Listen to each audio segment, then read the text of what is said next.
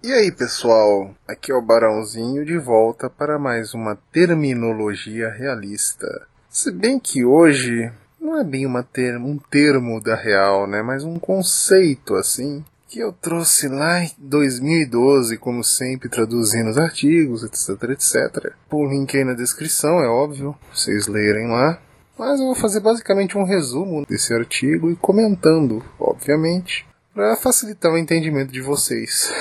Falo como se fosse um professor todo sabichão, né? Mas vamos lá, sem frescuras. Todo mundo sabe dessas campanhas anti-pornografia, anti-FAP, né? Da masturbação, e sempre é voltada para o lado masculino. Nunca é feminino, né? Porque todo mundo sabe que o maior consumidor de pornografia normal, falamos aí, pornô, essas coisas, é o homem. Se bem que mulher tem bastante também, né? Eles falam que não, mas diz alguns sites que acho que tem casos que até mulher consome mais do que homem, mas sempre é voltado ao homem. Mas hoje eu vou falar de uma outra pornografia, mas não essa pornografia normal, de putaria, não. Uma mais sutil, porém tão perigosa quanto, que é a pornografia emocional. Como falei, né, toda uma geração de homens aí, especialmente depois dos anos 2000, com a explosão dos peer-to-peer, eu e meu inglês caipira de novo. Com a explosão do torrent, emule, é, casar, nossa senhora, sou do tempo do casar.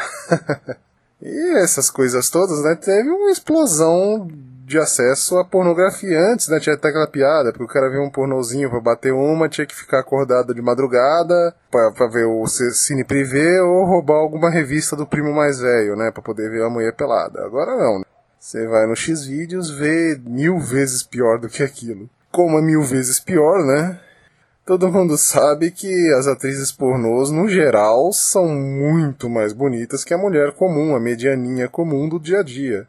É, e mesmo se elas tentassem fazer essa academia, etc., não ia chegar perto. Assim, ia ficar gatinhas e tudo mais, mas não chega perto. E não é de se espantar todo esse povaréu batendo uma, vendo só nada da, do corpo feminino vão ficar desensibilizados. É como o seu cara ali, que nem o, o usuário de cocaína, fica ali cheirando e quando precisa de fazer uma cirurgia, alguma coisa, não consegue porque tá desensibilizado, né? A, a, anestesia não pega. E resulta isso, que quanto mais pornô esse pessoal vê, menos vontade eles têm, né? De chegar na mulherada, de aguentar coisa. Se bem que assim, mesmo assim os caras ainda vão, né? Porque os caras querem pagar de não sei o que, de comedor e tudo, mas mesmo assim tem alguns que chegam ao extremo de, de começar a cortar, de preferir ficar batendo uma, ter que sair por aí. Especialmente quem é mais introvertido pode cair nessa armadilha. Alguns dizem que não é armadilha, mas nem falam correr atrás de mulher, mas se fechar no quarto não é um negócio muito saudável.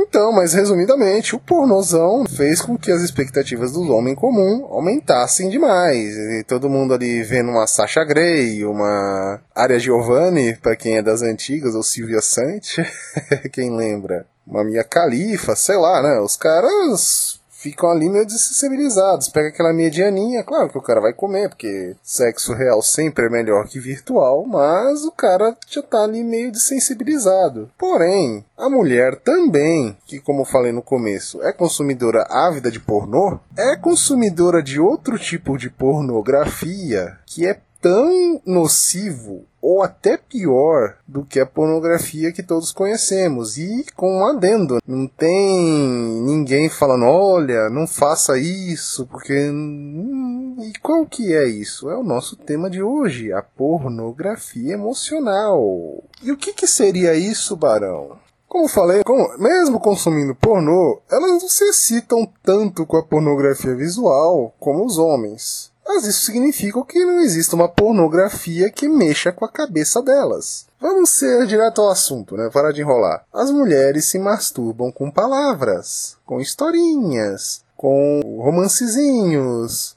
que são contados em filmes, livros, TVs. Quem nunca ouviu uma mulher falando, ai, aquele cara tinha uma lábia? Então, Claro, né, que sempre tem em conjunto, a lábia geralmente vem em conjunto, mas é interessante ver, né, e o cara tinha uma lábia. Homem nenhum fala, ah, aquela menina tinha uma conversa, eu fui lá e comi ela. Não, é, ela tinha um rabão, era gostosa, ou até era bem feminino, o cara ficou atraído, falou, ai, creu. A mulher, não. Mesmo que pode ser desculpa, mas mesmo assim é bem interessante isso. Ele tinha lábia, ou seja, palavras mexem com mulheres, que nem peitões e bunda mexe com homem. Basicamente isso, hã?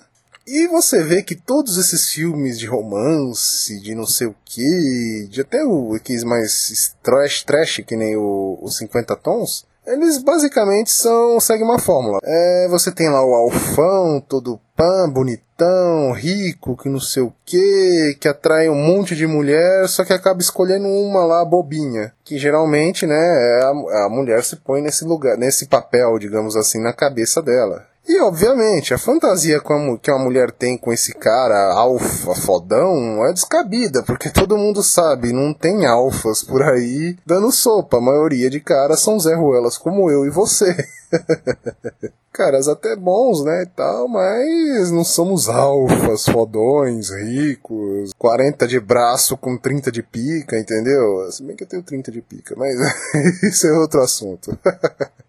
E, claro, e obviamente, essas duas pornografias, tanto a visual quanto a emocional, ou talvez mental, são comparáveis, são irmãs, digamos assim.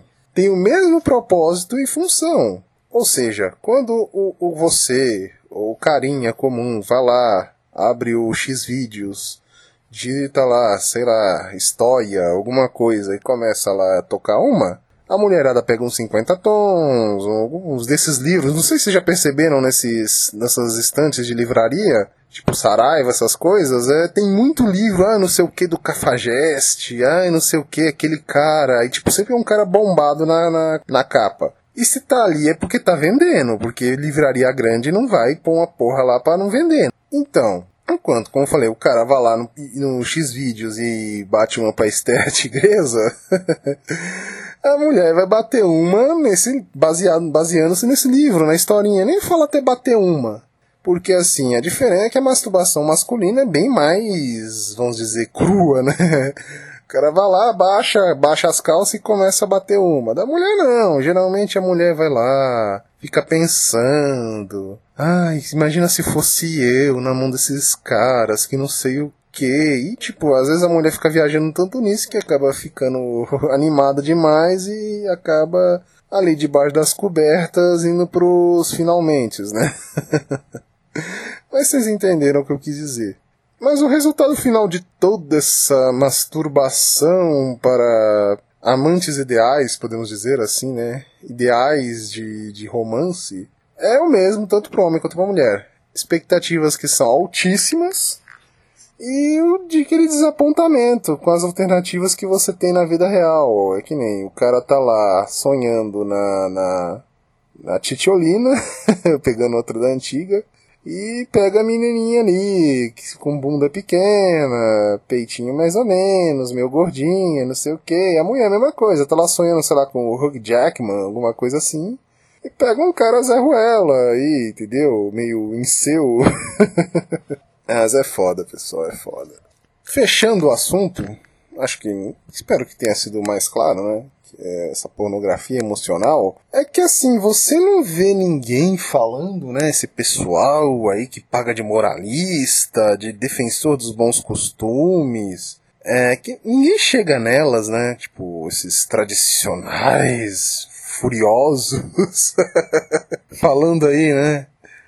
Que mulher tem que deixar disso, que isso é uma arma contra o Ocidente suas baixa natalidade, uh, que são agentes da nova ordem mundial, você está contribuindo para a nova ordem mundial, você é um agente do Jorge Soros enquanto você está lendo lá o, o, o 50 tons, ou esses livrinhos aí que eu falei de cafajeste, é, e blá, que blá blá blá que você está cansando de ouvir, né?